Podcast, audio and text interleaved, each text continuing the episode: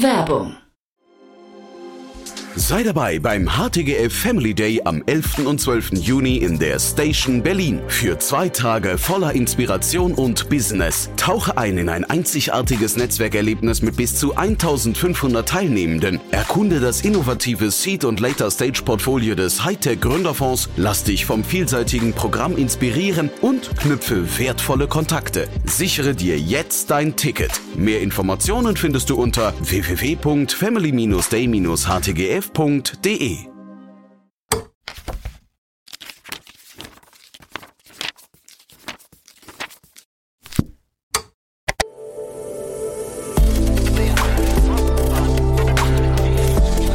Startup Insider Daily. Read Only. Der Podcast mit Buchempfehlungen von und für Unternehmerinnen und Unternehmer. Hallo und herzlich willkommen zu Startup Insider Read Only. Ganz schön, dass du wieder hier bist. Ich bin Annalena Kümpel, ich bin Moderatorin und für dieses Format spreche ich mit Autorinnen und Autoren von Businessbüchern. Heute habe ich mit Heiner Weigand gesprochen. Er hat ein Buch geschrieben, das heißt Nachhaltigkeit im Eventmanagement. Relativ spitzes Thema, auch hier für unser Format, aber ich glaube ganz spannend, weil ich vermute, dass viele von euch erstens sich viel auf Veranstaltungen bewegen und dass wir bestimmt auch einige Menschen Menschen dabei haben, die selbst Veranstaltungen planen. Ich habe Heiner erstmal gefragt, was denn eigentlich Nachhaltigkeit auf so einer Veranstaltung eigentlich ausmacht und was die großen Hebel sind, um nachhaltiger zu sein. Aber wir haben auch über Low-Hanging Fruits gesprochen, also Sachen, die sich so ein bisschen schneller umsetzen lassen. Trotzdem kommt immer wieder durch und merkt man, eine Veranstaltung nachhaltig zu planen, braucht einfach ein bisschen Zeit. Also da muss man einfach auch ein bisschen Energie reinstecken. Ich habe ihn gefragt, ob man da auch sehr viel mehr Geld reinstecken muss. Und äh, die Antwort ist im kurzen nicht unbedingt. Aber da hören wir jetzt einfach selber mal rein, was er dazu sagt. Ich wünsche euch viel Spaß mit Heiner Weigand. Hallo, hier ist Bela. Ich bin einer der beiden Sound Producer von Startup Insider und ich wollte kurz eine Sache anmerken. Wir hatten eine kleine Schwierigkeit bei der Aufnahme mit Heiner und zwar ist er am Anfang aus dem Interview rausgeflogen, ohne dass wir das bemerkt hatten. Deswegen fehlt jetzt seine Begrüßung. Äh, ich habe mir da was Kleines überlegt, ähm, deswegen werdet ihr das wahrscheinlich den Unterschied kaum hören. Für diejenigen, die es doch tun, wollte ich es nur kurz Bescheid geben. Dann kann die Folge jetzt auch direkt starten. Ich wünsche euch viel Spaß bei der aktuellen Folge Read Only. Insider Daily. Read Only.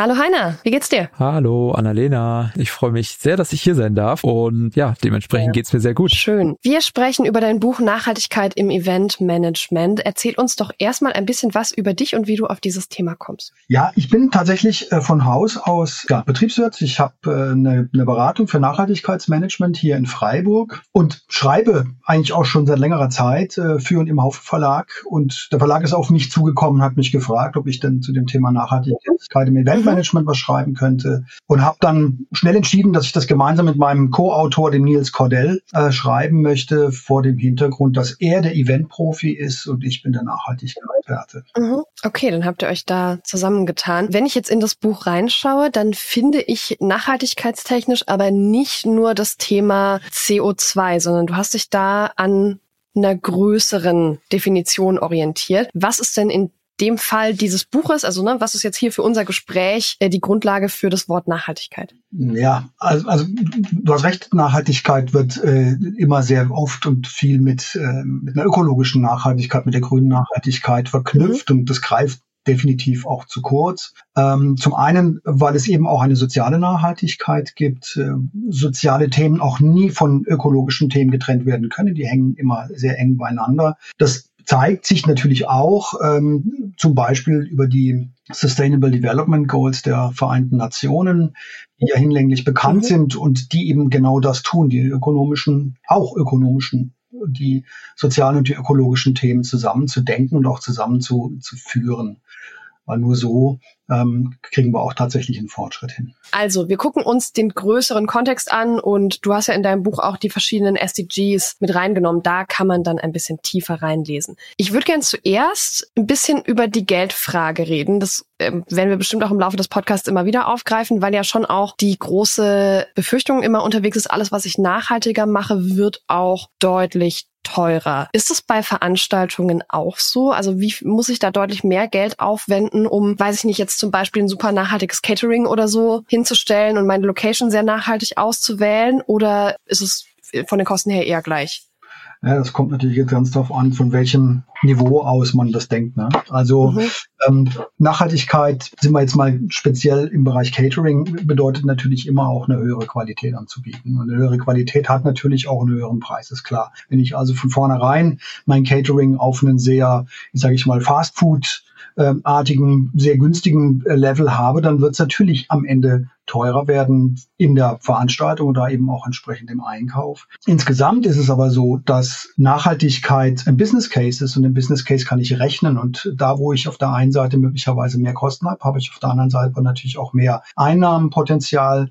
Ähm, ich kann im Übrigen aber auch durch, ähm, durch die Reduktion von äh, beispielsweise Materialien, die ich einsetze äh, oder auch das Strecken auf längere Zeiträume natürlich auch massiv Geld sparen. Also es ist jetzt nicht so, dass ähm, per se Nachhaltigkeit teurer ist. Oftmals ist es genau das Gegenteil. Okay, und dann, wo sind die großen Hebel in so einer Veranstaltung? Was sind denn die, die ersten Themen, wo ich ansetze, wenn ich sage, ich würde meine Veranstaltung gern nachhaltiger machen? Ja, also da gibt's natürlich den großen Hebel. Der allergrößte Hebel ist natürlich die Mobilität. Ja, äh, mhm. Eine Veranstaltung, wenn wir eine Live-Veranstaltung haben, dann haben wir natürlich immer irgendwo eine Location. Das hat Menschen, die dorthin müssen, die müssen ja irgendwie dann auch transportiert werden und äh, das tun sie eben leider viel zu oft auch im eigenen Pkw äh, und insofern natürlich auch nicht nachhaltig. Also der längste und größte Hebel, das sind über 70 Prozent der Emissionen, die bei einer Veranstaltung anfallen, sind eben diejenigen der Mobilität. Da lässt sich natürlich ähm, am meisten auf der ökologischen Ebene tun. Auf der anderen Seite ist das aber auch der schwerste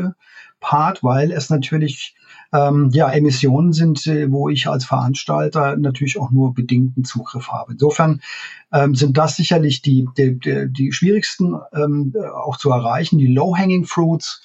Auf der anderen Seite sind natürlich überall dort, wo ich selber auch einen Zugriff habe.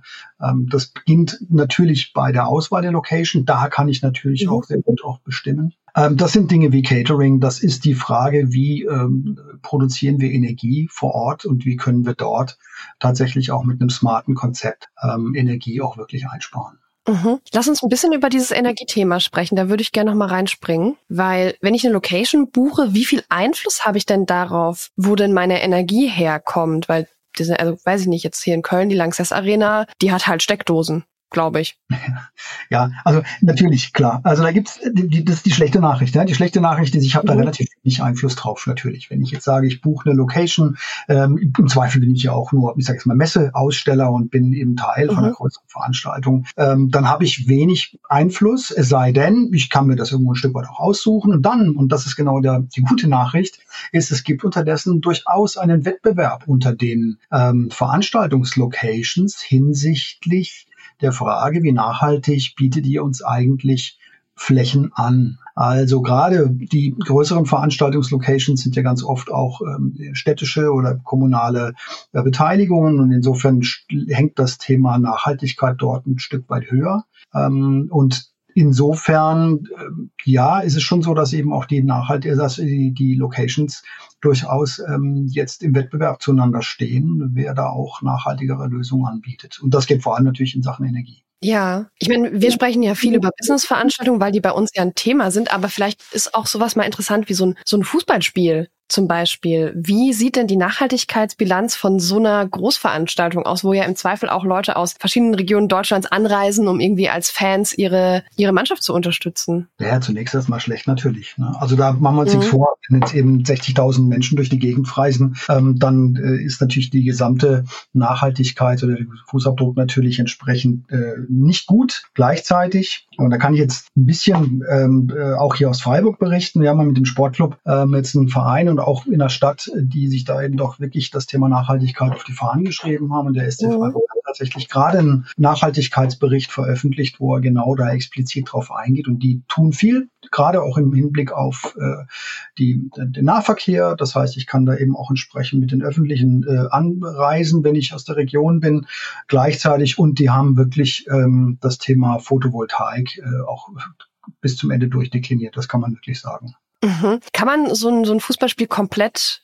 mit erneuerbaren Energien selber autonom betreiben oder muss man da immer noch Strom zukaufen? Ja, das ist ja so ein, so ein Deal. Ne? Also auf der einen Seite produzieren mhm. die, die haben große Flächen und letztendlich hat natürlich jeder, ähm, jeder Stadion hat Dachflächen en masse. Ja, also da gibt es durchaus mhm. Potenzial. Das muss natürlich dann berechnet werden, aber grundsätzlich ist Potenzial da. Auch die Parkplatzflächen, letztendlich ja auch riesige Betonflächen, auf denen äh, aufgeständert mhm. natürlich Photovoltaik produzieren, Strom produzieren könnte. Auf der einen Seite nur natürlich oft finden diese Spiele ja nicht tagsüber statt, sondern im Dunkeln. Ja, und äh, insofern ist das Thema natürlich dann auch Eigenverbrauch ein anderer. Das heißt, es ist ein Deal. Grundsätzlich bin ich mir nicht sicher, ob man grob, ob man prinzipiell ähm, Strom in ausreichender Menge produzieren könnte, um mhm. den Gesamtbetrieb äh, zu, äh, zu haben. Aber ähm, da kommt man schon nah ran, ja. Ja, okay. Und wenn ich jetzt so ein bisschen vielleicht wieder auf Business-Events schaue, ich meine, da gibt's ja zum Teil auch internationale, da wird dann mit dem Flugzeug angereist. Das, ähm, ich weiß nicht, ich glaube, der Web Summit dürfte eine relativ schlechte, schlechte Klimabilanz haben, allein schon deshalb. Aber vielleicht kennst du Beispiele, wo es Anreize gibt, klimafreundlicher zu reisen, die auch funktioniert haben, weil dadurch, dass es ja das dezentralste ist und ich da abhängig davon bin, dass meine Teilnehmenden sich selbst nachhaltig verhalten und ich das nicht beeinflussen kann, mhm. Vielleicht habe ich trotzdem irgendwo, oder vielleicht kennst du trotzdem irgendwo einen Anpack. Ja, also den gibt es tatsächlich äh, vor allem auch im mhm. Kongressbereich, äh, wo im Kongressbereich ist ja häufig auch so, dass den Kongressteilnehmerinnen und Teilnehmern ja äh, Fahrtkosten erstattet werden. Das ist nicht unüblich. Gerade als im medizinischen Bereich gibt es zum Beispiel hier in Freiburg den Neurolog-Kongress und äh, dort äh, hat man den Teilnehmerinnen und Teilnehmern eine klare Ansage gemacht, nämlich äh, wer mit der Bahn anreist ausschließlich mit der Bahn, bekommt die Fahrtkosten erstattet, alle anderen nicht. Das mag auf den ersten mhm. Blick natürlich recht krass klingen. Auf der anderen Seite war tatsächlich die Response gar nicht so negativ. Äh, Im Gegenteil, die ähm, Leute haben das wirklich auch gutiert und sagten, ja, endlich ähm, kümmert sich da mal jemand drum. Und ähm, es war weniger Ärger, als man eigentlich erwartet hatte. Okay, dann hat man da, aber Moment, das heißt, der Kongress selber, für den man Tickets kauft, bezahlt den Leuten, dass sie dann auch wirklich kommen, ja. also diese Reisekosten? Das ist eben, das, es gibt Kongresse, also das ist jetzt im, Ärztekongress und bei Ärztekongressen ist es durchaus üblich, dass, ähm, dass die Anreise dann auch entsprechend äh, mitfinanziert wird, ja. Hm. Okay, das finde ich wahnsinnig interessant. Ich glaube, das ist, wenn ich mir so die Startup-Veranstaltungen angucke, wahrscheinlich nicht durchsetzbar. Weiß ich nicht. Außer es gibt dann so nachträgliche Ticketvergünstigungen oder so. Ich habe gerade so ein bisschen überlegt, ob man das, wie man das organisieren kann. Aber ähm, da müsste man wahrscheinlich mal die Veranstalter fragen, wie das am Ende auch umsetzbar ist. Wird, reicht man dann sein Bahnticket einfach ein? Ne? Das reicht genau. ja wahrscheinlich dann als. Genau, genau. Ähm, also das ist ein Weg. Ne? Also das ist ein mhm. Weg, um man entsprechend über, es ist jetzt nicht richtig Nudging, ja, aber es ist natürlich am Ende irgendwo auch eine, eine, eine, ähm, ein Anreiz, ein Anreiz Anreize zu schaffen, ähm, dass die Menschen eben mit der Bahn anreisen. Das kann man letztendlich auch, gibt ja klassischerweise auch diese ÖPNV-Tickets, die man noch mit, gleich mit dazu bucht, äh, mhm. die dann auch ermäßigt sind. Ähm, das im Übrigen trägt natürlich dann der Veranstalter. Ähm, da gibt's also ähm, natürlich auch entsprechenden, entsprechenden Deal, den man dann mit, den, mit der ÖPNV äh, vor Ort macht, äh, die dann das dann mit anbieten. Hm?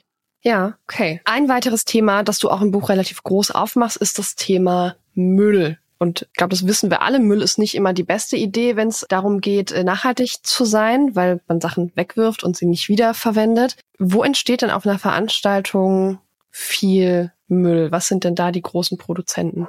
Das kommt jetzt natürlich ganz auf die Veranstaltung an. Ne? Also reden wir mal, reden wir über eine Messe beispielsweise. Mhm.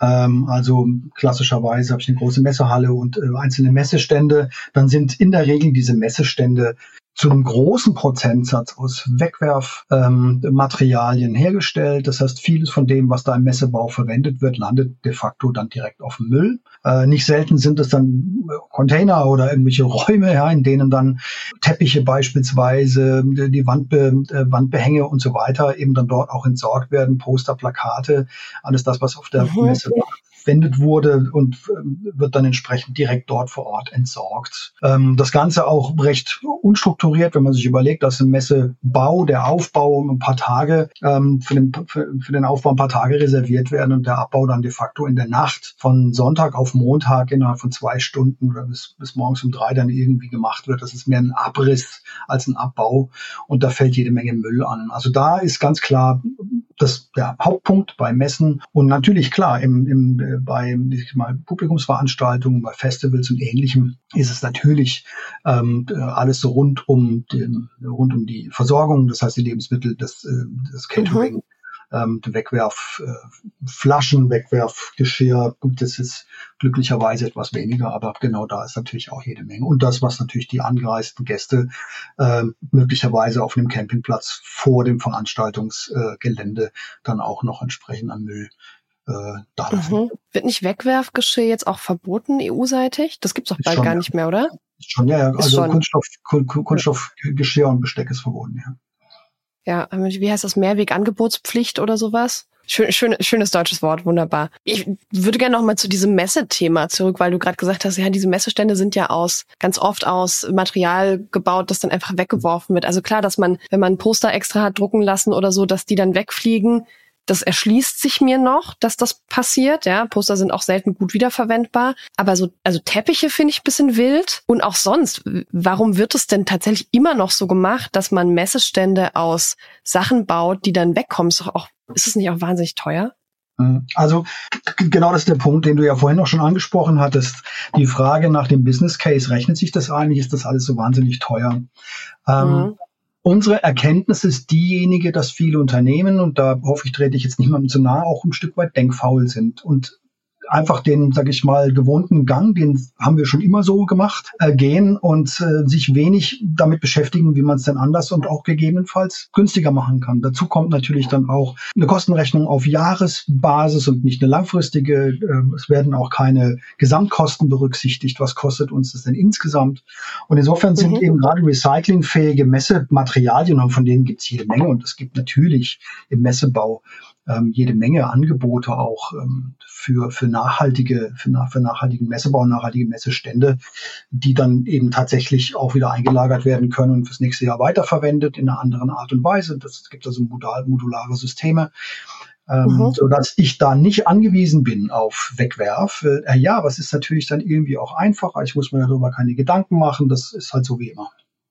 Ganz oft ist das der Grund. Okay, also wir machen das noch so, weil wir das pfadabhängig quasi schon immer so gemacht haben. Was sind denn andere Lösungen? Also hast du so ein bisschen Beispiele, wie cooler, nachhaltiger Messebau aussieht? Ja, also beispielsweise, ähm, es gibt zwei, zwei schöne, glaube ich, interessante Beispiele. Das eine ist ähm, ein Messebau, wo ich Materialien äh, wie beispielsweise die Theken und ähnliches verwende und sie dann aber auch tatsächlich unter dem Jahr in meinen Bürolocations verwenden kann. Also beispielsweise mhm. die Messetheke wird zur Empfangstheke, die Traverse wird entsprechend im Aufenthaltsbereich oder äh, entsprechend dann auch als dort auch wieder aufgebaut. Das heißt, Materialien, die ich für den Messebau verwende, kann ich auch wiederum in meiner Bürolocation wiederverwenden. Also da gibt's mhm. super interessante Konzepte, ähm, sodass eben die Dinge auch dann nicht über ein Jahr dann in der im Lager verschwinden irgendwo, dann wieder rausgekramt werden müssen, sondern die wirklich in permanenten in permanenter Verwendung sind. Ein ganz spannendes Thema finde ich äh, sind die Everblocks. Everblocks äh, muss man sich vorstellen wie große Lego-Bausteine. Es ist ein Startup aus New York. Mhm. Ähm, die äh, Lego-Bausteine, die ich entsprechend, äh, ja, wie ich es gerade brauche, zusammenstecken kann, brauchen nicht viel Platz. Die kann ich dann wiederum auch in, in meiner äh, Hauptoffice-Location äh, verwenden, als im Aufenthaltsbereich oder sonst wo als Theke. Und wenn ich sie dann auf die Messe mitnehme, kann ich mir dort äh, einen schönen Messebau zusammenstecken. Ja, es ist irgendwie eine coole Sache. Recycling und recycelte ähm, Kunststoffblöcke sind das. Okay, ja, ich habe das gerade mal ganz schnell hier nebenbei gegoogelt. Das sieht ja tatsächlich ganz spannend aus. Mhm. Wobei so riesig sind diese Blöcke nicht. Ne? Also man hat auch ganz schön Arbeit damit, wenn man das äh, dann einmal alles zusammensteckt. Aber da braucht Natürlich, man dann wohl klar. einfach eine Belegschaft, die gerne Lego baut. Das ist ja. Man braucht Leute, die gerne Lego bauen, genau. Ja. ja. Hast du denn insgesamt einfach Beispiele von Veranstaltungen, die sehr nachhaltig sind, wo du weißt, die sind irgendwie also sind cool, kann man sich einiges von, von abschauen. Ich würde gerne zum Abschluss noch mal so ein bisschen in so eine, so eine Story reinhören. Also es gibt eine Veranstaltung, das, die hat natürlich jetzt auch einen aktuellen, tatsächlich auch einen aktuellen Aufhänger gehabt und äh, das geht jetzt mal komplett raus aus, äh, aus dem, was wir hier so in, in Deutschland an Veranstaltungen haben, aber ich finde es sehr plakativ und das ist das Burning Man äh, Project mhm. in Nevada, in Black Rock. Ähm, mhm. Das ja auch dieses Jahr sind die ziemlich im Regen versunken, ähm, was ähm, sage ich mal jetzt so die News war. Gleichzeitig, und das ist der Punkt, die Betreiber von, von Burning Man ähm, haben eine, einen Claim oder letztendlich so eine Art von, von eine Art von, von Credo und das äh, heißt Leave No Trace. Es kommt ursprünglich aus der Sprayer Szene und das heißt eigentlich so wie hinterlass keine Spuren, wenn du irgendwo äh, ein Take hinterlassen hast. Äh, letztendlich haben wir das aber jetzt uminterpretiert und sagen, wir gehen mit 60, 70, 80.000 Menschen dort in die Wüste wir reden jetzt mhm. nicht über die, das Hinfahren, ja, also das ist natürlich ähm, absolut nicht ge geklärt und auch nicht nachhaltig, aber wenn die dann vor Ort sind, ist es so, dass sie alles, alles, alles, was sie dort mitnehmen, auch wieder aus der Wüste mit rausnehmen. Das heißt, die hinterlassen diese riesige Fläche dort, so wie sie sie vorgefunden haben. Ähm, und das ist, und das ziehen die wirklich bis in die letzte Konsequenz durch. Das heißt also, auch wenn irgendwo in ein Aluprofil noch eine Schraube reingebohrt werden muss, dann werden die Aluspäne wieder aufgesammelt, die darunter fallen, mhm. ja, oder in so ein kleines Tütchen. Und äh, insofern, die sind also da wirklich sehr, sehr hinterher, ähm, mhm. tatsächlich diesen ja sehr fragilen Lebensraum dort äh, wirklich auch zu schonen. Ja, und dann so ganz zum Ende würde ich gerne noch mal ein bisschen praxisnah werden für unsere Hörerinnen und Hörer. Natürlich haben wir viel auch ne, Menschen, die irgendwie in Acceleratoren arbeiten, Leute, die in Startups arbeiten, die auch immer mal wieder kleinere Veranstaltungen oder auch größere, aber es sind viel kleinere Veranstaltungen, ähm, organisieren mit ne, bis zu 100, 200 Menschen. Wo sind, wenn ich vielleicht jetzt schon angefangen habe, meine Veranstaltung zu planen, so kleine Hebel, wo ich sofort reingehen kann und, und gucken, wie kriege ich diese Veranstaltung jetzt ein kleines bisschen nachhaltiger? Weil jeder Schritt Richtung mehr Nachhaltigkeit ist ja ein Fortschritt. Also das ist definitiv das Catering. Also definitiv mhm. das ist, weil da habe ich den, den, den, den besten Zugriff, da kann ich am besten gestalten, wenn ich eine Veranstaltung gestalte oder Veranstaltung ähm, mhm. ähm, äh, plane, dann kann ich dort am besten wirklich ähm, nachhaltig wirken. Ähm, natürlich klar die Frage, wie kommen die Leute dort her, äh, dorthin. Das heißt, wie kann ich ähm, den ÖPNV dort mit einarbeiten? Mhm. Das heißt, wie kommen die Leute dann eben doch mit öffentlichen? Ähm, das sind schon mal so zwei äh, Themen. Natürlich klar, Energiegewinnung ähm, vor Ort, sofern ich dort die Möglichkeit habe. Ganz wichtig aber finde ich, und das ist etwas, was wir auch gesehen haben in den Analysen, die wir gemacht haben über die verschiedensten Veranstaltungen, ist, dass ich das Thema Nachhaltigkeit von vornherein mit einplane. Also einen Stromverbrauch mhm. klar habe und auch weiß, wann ich die Lichter wieder ausschalten kann.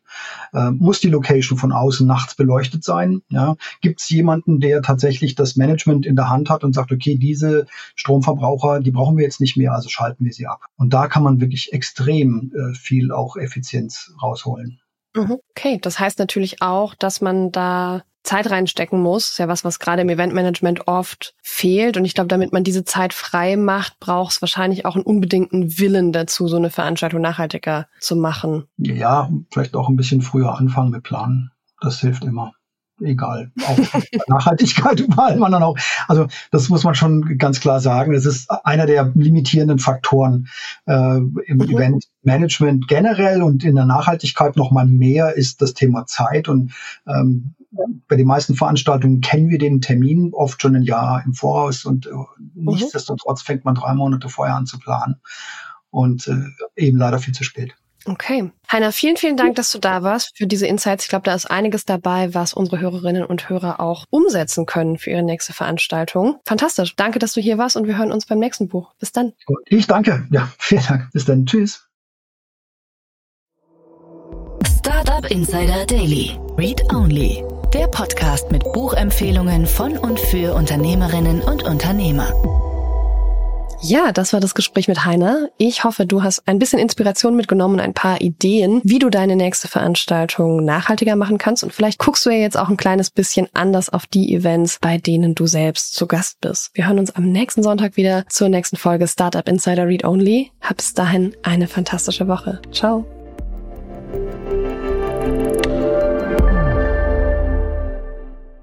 Diese Sendung wurde präsentiert von Fincredible. Onboarding made easy mit Open Banking. Mehr Infos unter www.fincredible.io.